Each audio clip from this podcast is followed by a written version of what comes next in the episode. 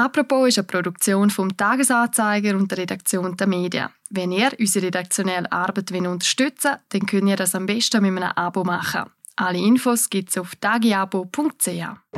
Heute bei «Apropos» die Schweiz im UNO-Sicherheitsrat. Seit dieser Woche gehört die Schweiz zum UNO-Sicherheitsrat. Zwei Jahre lang ist die Schweiz eines der nicht ständigen Mitglieder von dem Rat und entscheidet mit in Fragen von Krieg und Frieden. Wie lässt sich das mit unserer Neutralität vereinbaren? Und was erhofft sich die Schweiz vom Mitmachen im Sicherheitsrat?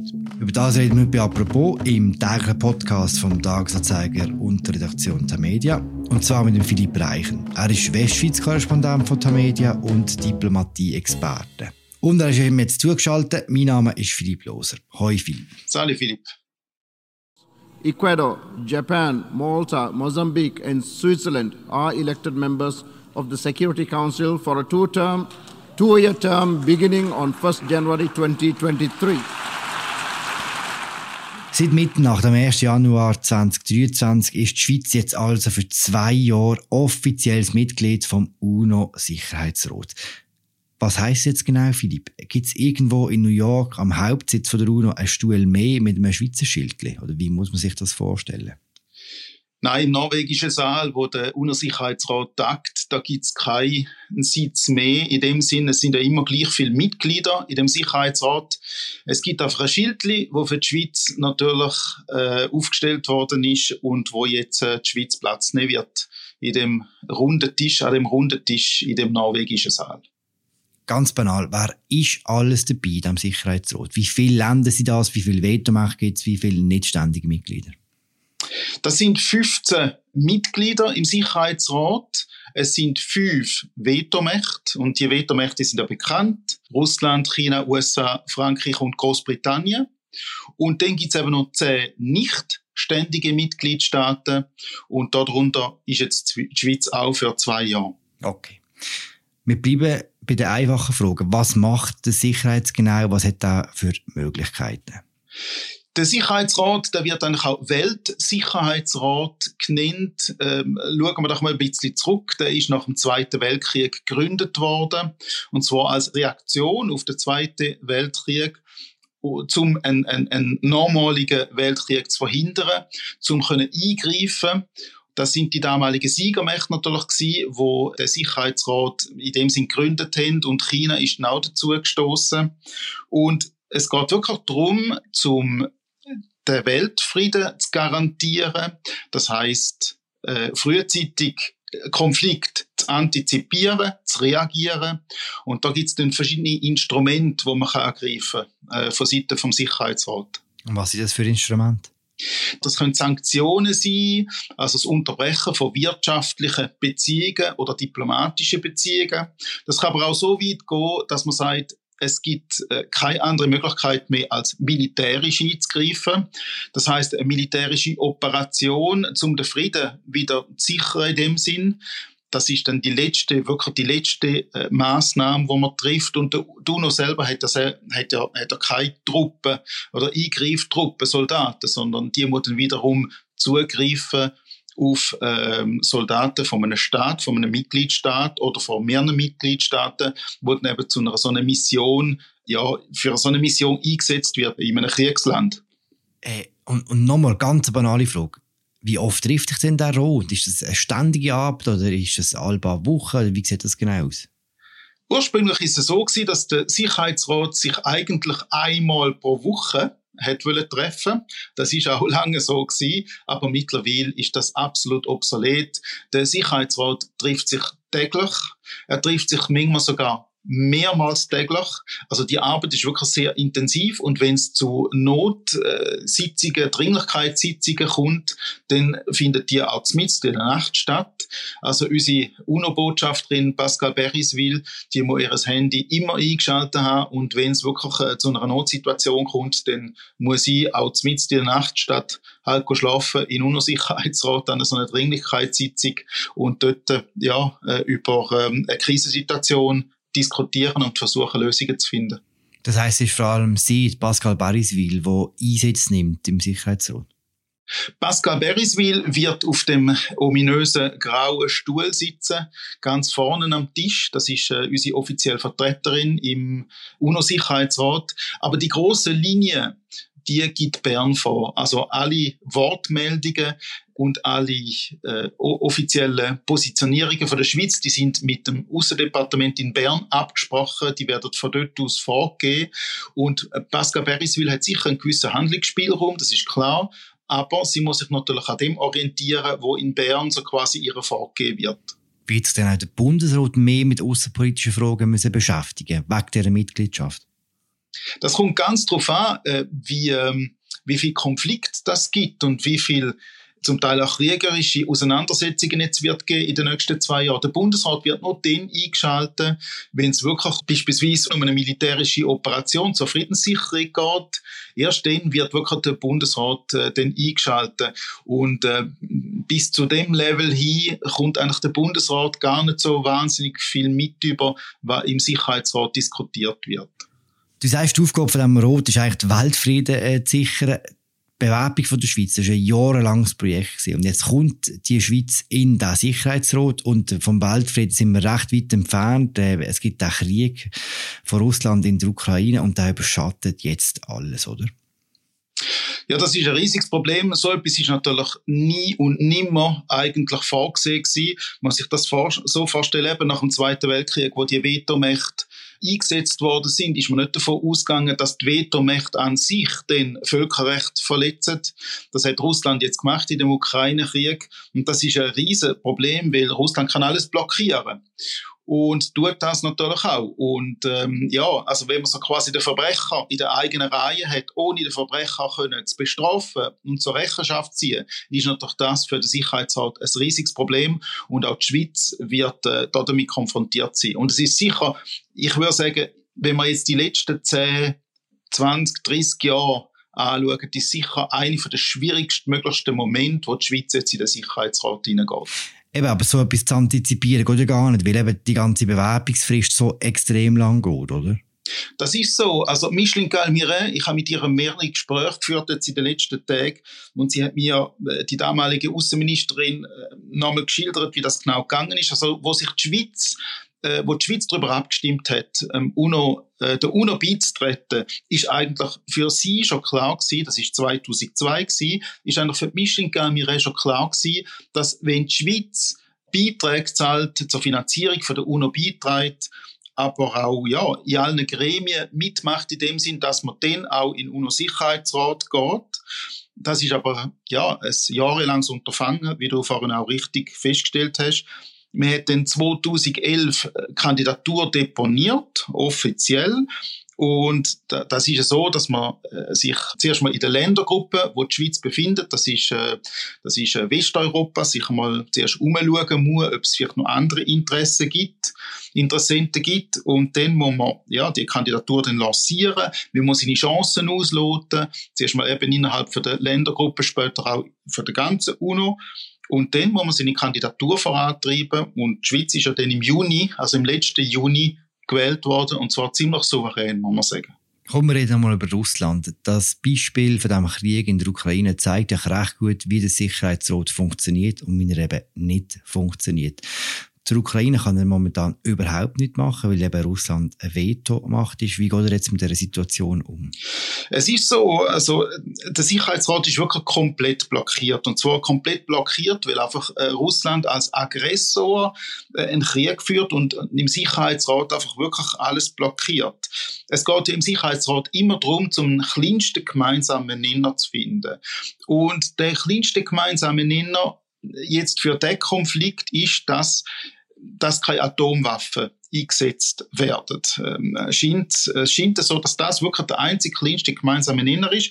Aber das ist natürlich in dem Sinn extrem unbefriedigend. Und es ist ja so, dass das Problem besteht und das Problem sollte gelöst werden, aber das Problem kann nicht gelöst werden.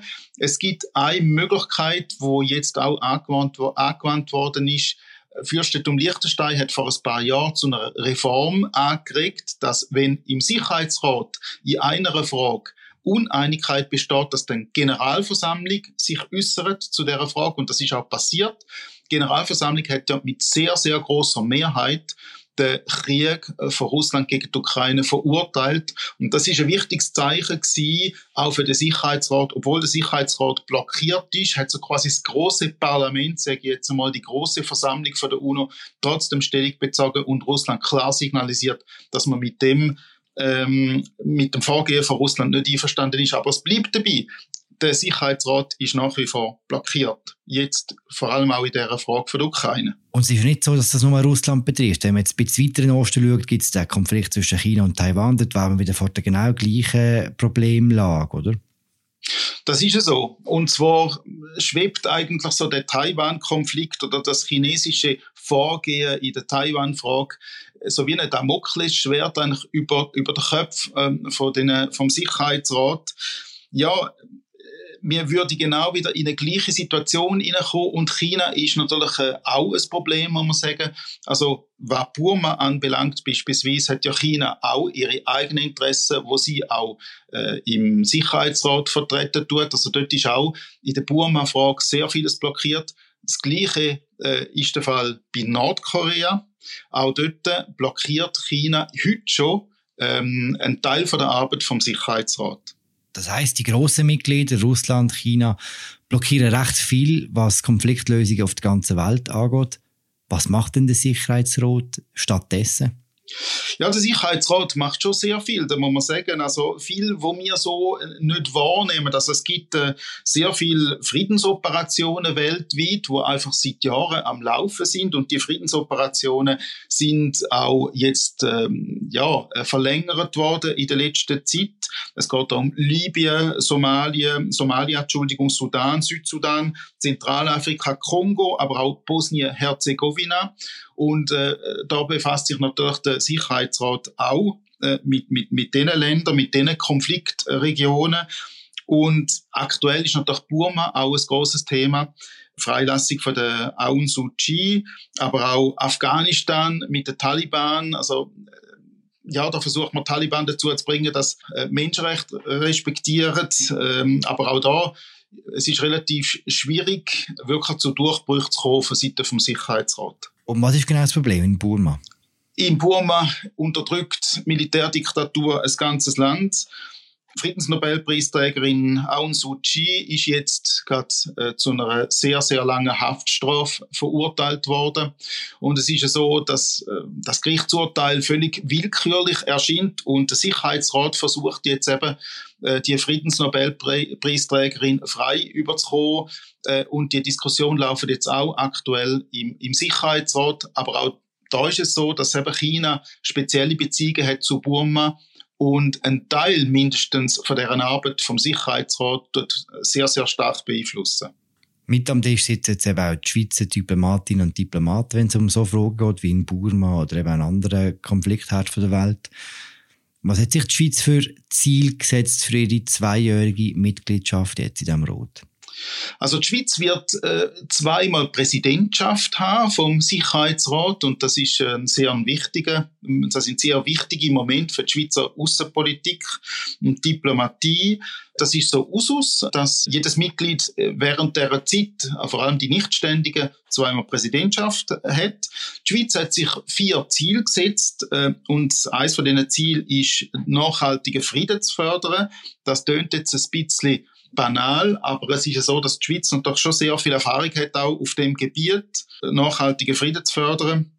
Dann will man die Effizienz vom UNO-Sicherheitsrat und der UNO-Institutionen fördern und mehr Transparenz her, äh, herzubringen. Es ist ja so, dass die Schweiz genau bei diesen Fragen eigentlich schon seit längerem dran ist, aber jetzt, wo sie im UNO-Sicherheitsrat ist, will sie sich noch intensiver damit befassen und auch Vorschläge machen. Dann geht es auch darum, zum intensiver über Klimasicherheit und Klimawandel zu diskutieren, weil auch in der Schweiz geht man davon aus, dass diese Fragen eben rund ums Klima eigentlich zentral werden für die nächsten Jahre und dass das sehr viel auch Konfliktpotenzial wird mit sich bringen. Ist denn das Erreichen von diesen realistisch?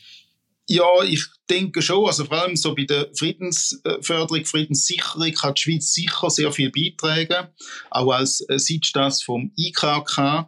Aber gerade so bei Reformen für mehr Tra Transparenz und Rechenschaftspflicht, da könnte es durchaus schwierig werden, weil wenn man versucht, im Sicherheitsrat selber, also aus dem Sicherheitsrat selber raus, Reformen äh, anstoßen, das ist eher schwierig. Einfach ist wahrscheinlich von außerhalb vom Sicherheitsrat, denke ich. Was innenpolitisch am meisten zu reden geht, ist äh, die Schweizer Neutralität. Die SVP hat noch die Mitgliedschaft verhindern, mit Bezugnahme auf die Neutralität.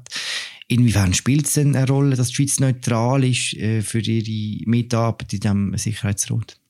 Also sicher ein großer Vorteil, muss man wirklich sagen. Also es gibt natürlich die politische Neutralität, aber entscheidend ist auch, dass die Schweiz nicht in einem Verteidigungsbündnis ist äh, wie der NATO. Damit hat die Schweiz eigentlich keine Hidden Agenda. Und das führt dazu, dass die Schweiz eigentlich als verlässlicher Partner gilt und mit allen reden kann und äh, ja, unparteiisch und unparteilich eigentlich kann agieren in dem Sicherheitsrat. Das ist sicher ein sehr, sehr großer Vorteil. Genau die Neutralität ist wirklich jetzt sehr, sehr viel wert für die Schweiz. Und ist nicht das Problem, dass man in gewissen Situationen eben muss Parteien greifen muss, weil man im Sicherheitsrat sitzt? Ich denke nicht, weil alles Entscheidende ist äh, das Völkerrecht, auch für die Schweiz. Die Schweizer Diplomaten haben das auch hervorgestrichen. Das Völkerrecht, wo internationales Recht ist und wo ganz klar definiert, was geht, was nicht geht, wie wir jetzt im Ukraine-Krieg auch sehen.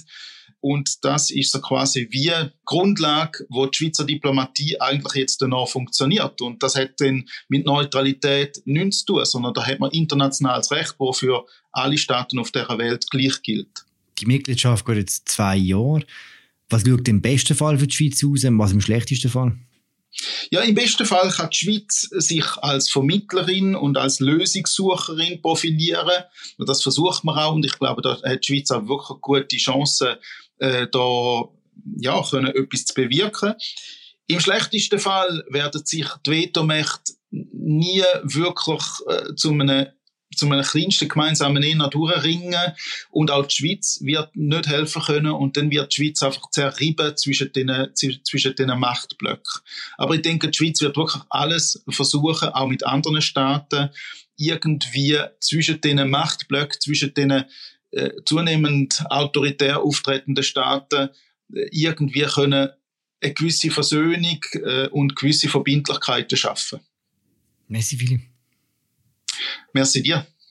Das war sie, unsere aktuelle Folge zur Mitgliedschaft der Schweiz im UNO-Sicherheitsrat. Berichterstattung von Philipp Reichen und seinen Kolleginnen und Kollegen zu dieser Mitgliedschaft wir euch verlinken im Episodenbeschrieb und wir hören uns dann morgen wieder.